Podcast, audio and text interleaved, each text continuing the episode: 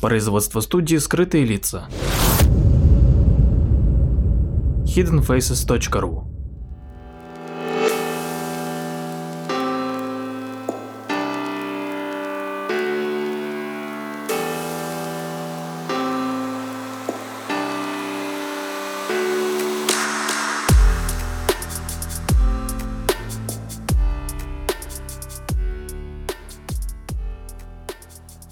Здравствуйте, с вами Владимир Марковский, очередной выпуск передачи «Прожектор восприятия». Когда у меня была борода, я довольно часто ходил в барбершопы, чтобы бриться. И я зачастую замечал, что на входе в барбершоп висит жезл или цилиндр красно-сине-белого цвета. И я не задумывался, для чего он нужен, но недавно прочитал довольно интересную статью, которая объясняет существование этого жезла. Дело в том, что профессия барбера достаточно старая, и в средние века барберы зачастую были не только людьми, которые могли вас аккуратно постричь или сбрить бороду, но были еще в каком-то роде врачами. Они удаляли бородавки, оформляли кости и также осуществляли процедуру кровопускания, которая на то время была довольно популярным средством лечения от различных болезней. И в арсенале любого барбера были следующие предметы. Это бинт, палочка, которую сжимает клиент, чтобы лилась кровь, и две посудины. Ну а в одной емкости были, собственно, пиявки, а в другой зачастую находилась э, слитая кровь.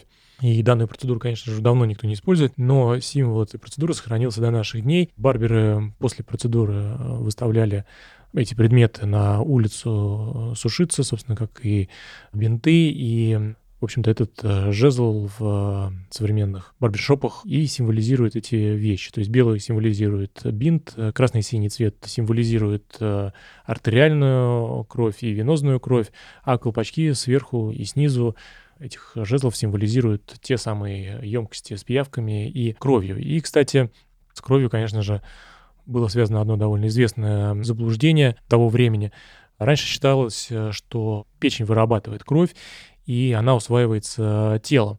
Но на самом деле английский медик э, Уильям Гарри доказал, что это не так. Само это убеждение базировалось на теории Клавдия Галина, о котором я, кстати, упоминал в подкасте про помидоры. Это был довольно известный древнеримский врач, который обладал непререкаемым авторитетом. Этот авторитет был э, заслуженным. Его теории доминировали в европейской медицине на протяжении более тысячи лет. И данные по анатомии, которую он получал, вскрывая обезьян и свиней, использовались до выхода примерно в середине 16 столетия работы о строении человеческого тела Андреаса Визаля. И будущие врачи э, изучали труды Галена до 19 века включительно, а его теория о том, что мозг контролирует движение посредством нервной системы, конечно же, сохраняет свою актуальность э, и сегодня положения теории Галена были основаны на чисто умозрительных выводах. Он э, объективизировал свои заключения, вскрывая трупы животных и погибших гладиаторов. При вскрытии он подмечал, что крови в левых отделах сердца нет, и он полагал, что кровь из правой половины сердца в левую переходит через особое отверстие в перегородке. И несмотря на то, что анатомы не смогли обнаружить упоминаемое отверстие, авторитет Галена был таким, что его утверждения не ставились под сомнение, и последователи Галена не обнаруживали крови и в артериях вскрытых тел, в то время как вены были полны. И э, Гален считал артериальную и венозную кровь различными жидкостями и приписывал им различные функции. И он полагал, что кровь просто усваивается телом.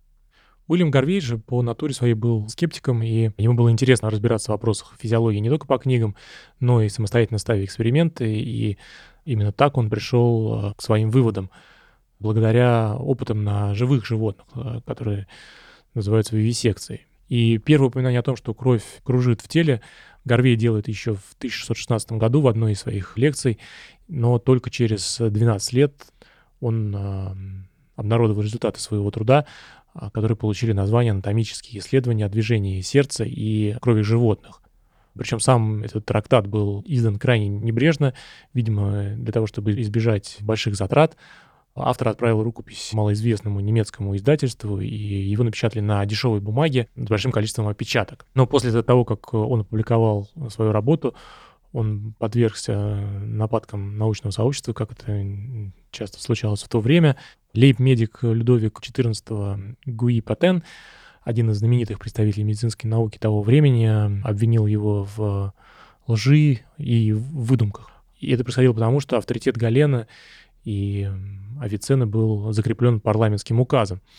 Но, как бы то ни было, также нашлись и сторонники Горвея, и первым из них стал Дикар, что в значительной степени, конечно же, содействовало торжеству горвеевских представлений. Ну и ну а время же, конечно, расставило все по своим местам, и так и произошло с э, учением Горвея о кровообращении.